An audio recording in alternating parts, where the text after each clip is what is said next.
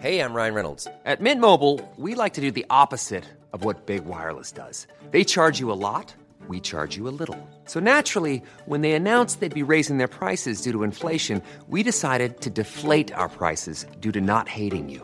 That's right. We're cutting the price of Mint Unlimited from $30 a month to just $15 a month. Give it a try at mintmobile.com slash switch. $45 upfront for three months plus taxes and fees. Promo rate for new customers for limited time. Unlimited more than 40 gigabytes per month. Slows. Full terms at mintmobile.com.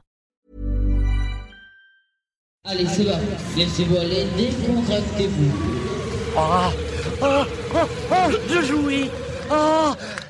Oh, C'était un fantasme, l'amour libre, et puis c'était pas la même époque, hein, c'était les années 68, et il y avait ce refuge, toute cette neige, les Italiens. Ah oui, c'est, c'est cocasse. Nous sommes arrivés à, à survivre à toutes nos aventures, qu'elles étaient réelles ou seulement un rêve. Bonjour, c'est Anne-Laetitia Béraud. Bienvenue dans Tout s'explique, le podcast de 20 minutes qui parle de société et de sexualité. Aujourd'hui, on va évoquer les fantasmes sexuels. D'ailleurs, les vôtres, euh, c'est quoi? Est-ce que c'est de faire euh, l'amour à trois? Ou de faire euh, l'amour sur une plage abandonnée ou avec un pompier en haut d'une tour en feu Ou est-ce que ce serait pas un fantasme de soumission, d'être attaché ou un fantasme de voyeurisme?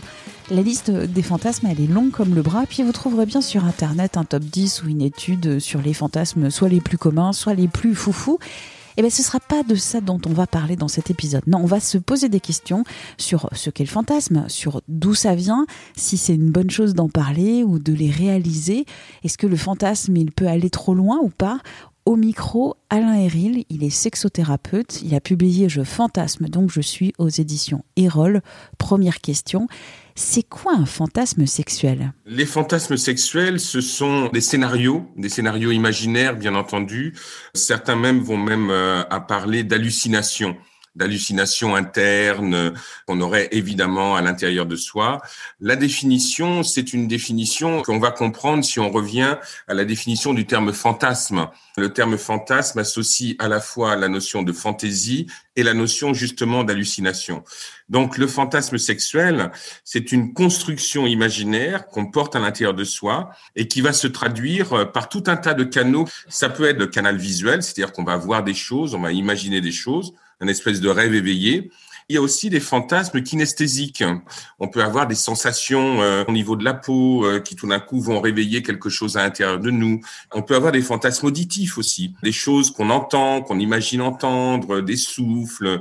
Et donc le fantasme sexuel en lui-même, il est très facile à définir, c'est que c'est un scénario imaginaire qui nous met en scène dans un moment de sexualité. Et quand je dis qui nous met en scène, même si on ne se voit pas, on est quand même euh, présent puisqu'on est en train de regarder de l'imaginaire, de la fantaisie, transgression. Bien souvent, pour ne pas dire toujours, il va à l'encontre de notre morale, à l'encontre de ce qu'on ferait dans la vie de tous les jours. Vous avez prononcé un mot, le rêve. C'est quoi la différence entre le rêve et le fantasme? Il y en a et en même temps il y en a pas. C'est-à-dire qu'en fait le fantasme est un rêve éveillé. Le principe du rêve, c'est que nous rêvons toutes les nuits, mais nous n'avons pas forcément toujours souvenir de nos rêves. Alors que les fantasmes, normalement, on a accès aux images fantasmatiques qu'il y a à l'intérieur de nous, et parfois on peut même les contrôler aussi, ce qui est beaucoup plus difficile par rapport aux rêves. Et puis les fantasmes sexuels, pour certains, on peut les mettre en acte. Le fantasme sexuel joue aussi beaucoup avec la réalité. C'est une mise en scène un peu déformée de la réalité, ce que le rêve est parfois, mais ce que le rêve n'est pas toujours. D'où viennent ces scénarios euh, imaginaires? Ces scénarios imaginaires euh, viennent de notre capacité projective dans quelque chose que nous ne vivons pas et qui va entraîner à l'intérieur de nous, évidemment, des sensations à caractère érotique, sensuel, sensoriel. Donc, ça vient de notre imagination, c'est-à-dire tout être humain a une capacité imaginative. Sauf dans certains cas, par exemple, dans les dépressions fortes, euh, l'imagination ben, devient un petit peu compliquée.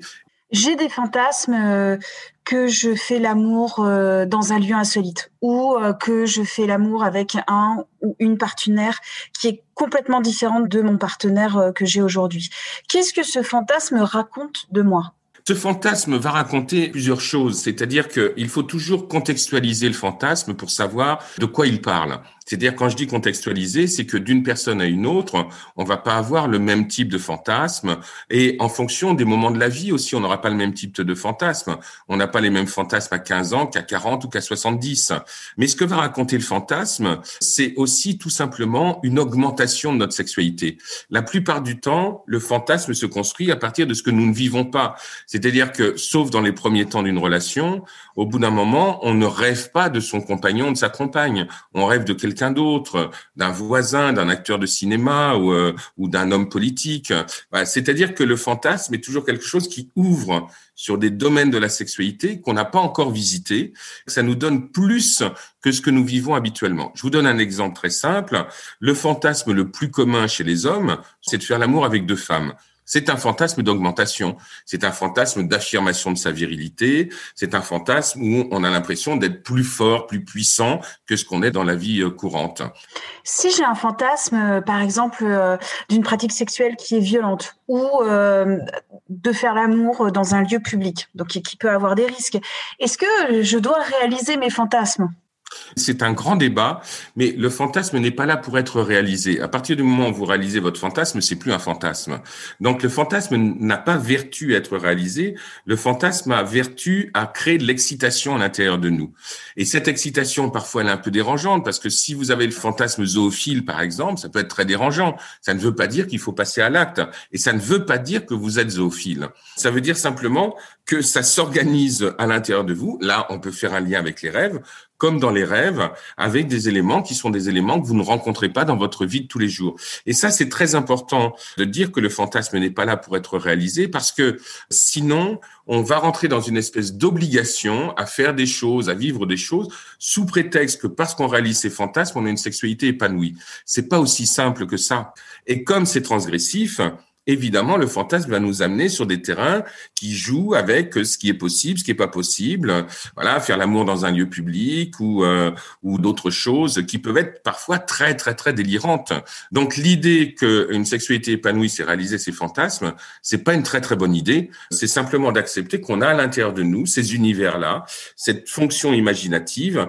Et je dirais que ce qui est peut-être intéressant, ça va être peut-être de sublimer ces fantasmes, de les transformer en autre chose. C'est-à-dire, je vous donne un exemple, si on a un fantasme sadique, c'est-à-dire de soumettre quelqu'un à ses plaisirs et à ses désirs, eh ben, on peut jouer avec ça dans sa vie de tous les jours en le transformant en des fantasmes assez sympathiques de soumission, en attachant sa partenaire avec euh, des petites menottes qui sont en velours dont elle peut se défaire quand elle veut.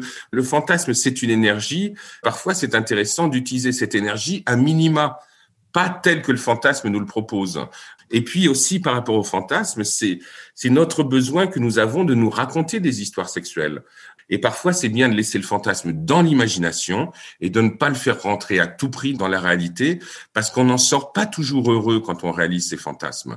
Parce que parfois, la réalisation du fantasme, elle est décevante par rapport à tout ce qu'on avait prévu, tout ce qu'on avait imaginé, et puis la réalité, elle va être un peu terne à ce moment-là. J'ai des fantasmes, fantasmes qui sont très transgressifs. Est-ce que je dois en parler avec euh, mon ma partenaire? Non, pas forcément. C'est-à-dire que si c'est vraiment dérangeant, si ça nous met mal à l'aise avec nous-mêmes, dans ce cas-là, on peut en parler avec des gens dont c'est le métier, c'est-à-dire des thérapeutes. Un fantasme est à partager avec son partenaire quand le fantasme ne va pas faire du mal au partenaire. Si par exemple vous avez le fantasme d'une relation sexuelle avec la meilleure amie de votre partenaire, vous n'allez pas forcément lui dire, surtout si vous savez que ça va créer de la jalousie, que ça va créer de la souffrance chez lui. Dire ces fantasmes à tout prix sous une espèce de dictature de la transparence, ça me paraît pas tout à fait juste. En revanche, quand on sait que le fantasme qu'on va partager avec un partenaire va entraîner de l'excitation, va créer quelque chose entre les deux qui va être quelque chose de constructif, là oui, on peut lui dire. Mais je pense qu'il y a une partie de nos fantasmes qu'il est bon de garder pour nous, d'avoir un certain jardin secret à l'intérieur duquel il n'est pas nécessaire continuellement de faire rentrer l'autre. Donc c'est à chacun de trouver la bonne mesure. Est-ce qu'à un moment donné, le fantasme peut devenir dangereux? Je m'explique. Par exemple, j'ai le fantasme que je fais l'amour et je vis une folle histoire avec un, un rappeur. Est-ce que je ne tombe pas dans la paraphilie? C'est-à-dire que je m'imagine, je crée une, relation à sens unique avec ce rappeur, mais je m'enferme peut-être dans mes rêves. Est-ce que le fantasme peut devenir dangereux? Le fantasme peut devenir dangereux et peut devenir paraphile, tout à fait. C'est-à-dire qu'à partir du moment où il y a une trop grande obsessionnalité et à partir du moment où le fantasme nous éloigne complètement de la réalité, là, il y a quelque chose qui peut être dangereux parce que là, on va rentrer dans un univers qui va être un univers essentiellement de soi à soi. Il y aura plus d'autres. Il y aura que ses rêves, que sa construction onirique personnelle qui va être mise en place. Et on peut rentrer dans ce qu'on appelle en psychopathologie de l'érotomanie, euh, mais de l'érotomanie introvertie. C'est-à-dire qu'on imagine des choses avec quelqu'un d'autre et au bout d'un moment, on va avoir l'impression que c'est presque de la réalité. J'ai eu une patiente qui, euh, son mari était parti du jour au lendemain et elle, elle avait imaginé une relation avec un autre homme. Et elle me disait disait en, séance, j'ai un amant, j'ai quelqu'un d'autre et tout ça, je le retrouve le vendredi soir quand j'ai plus les enfants, que c'est mon mari qui les a et tout ça. Et au bout d'un moment, je me suis rendu compte que c'était complètement imaginaire et que cette femme perdait petit à petit le rapport à la réalité et qu'elle rentrait chez elle le vendredi soir, qu'elle se mettait au lit et puis qu'elle imaginait sa vie avec cet homme, sa sexualité avec cet homme. Et donc, petit à petit, elle était en train de s'effriter et de rentrer dans quelque chose qui avait quand même un caractère assez inquiétant et un caractère quand même relativement dépressif. Donc le fantasme peut être la porte ouverte, pour peu qu'il soit trop obsessionnel, trop compulsif, ça peut être la porte ouverte à des comportements paraphiles. Il y a du bon, il y a du mauvais dans les fantasmes, bien entendu, mais dans tous les cas, ça raconte le fait que nous avons une puissance imaginative à l'intérieur de nous qui dépasse largement les limites de notre pensée, les limites de ce qu'on pourrait faire dans la vie de tous les jours. Moi, c'est ce que je dis dans mon livre sur les fantasmes. Je fantasme, donc je suis. Donc le fantasme raconte quelque chose de moi. Encore faut-il avoir euh, ben, le courage euh, de, de regarder ces univers-là en se disant que c'est des univers qu'on a à l'intérieur de soi et qui n'ont pas forcément nécessité à être réalisés. Merci à Alain Héril pour cet entretien. Tout s'explique, c'est le podcast de 20 minutes qui parle de société et de sexualité. Vous pouvez le retrouver sur toutes les plateformes d'écoute en ligne. Vous pouvez vous abonner, c'est gratuit, et nous évaluer avec des petites étoiles. On se retrouve la semaine prochaine. D'ici là, portez-vous bien.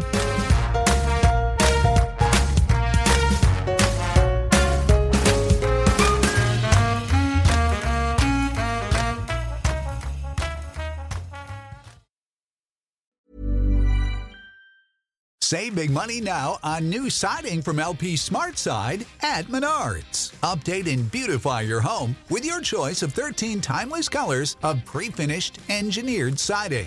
It's durable and includes a Sherwin Williams factory finish paint warranty that means no painting for years to come. View our entire selection of siding from LP Smart Side today. And don't forget to check out our flyer on menards.com for all the great deals happening now. Save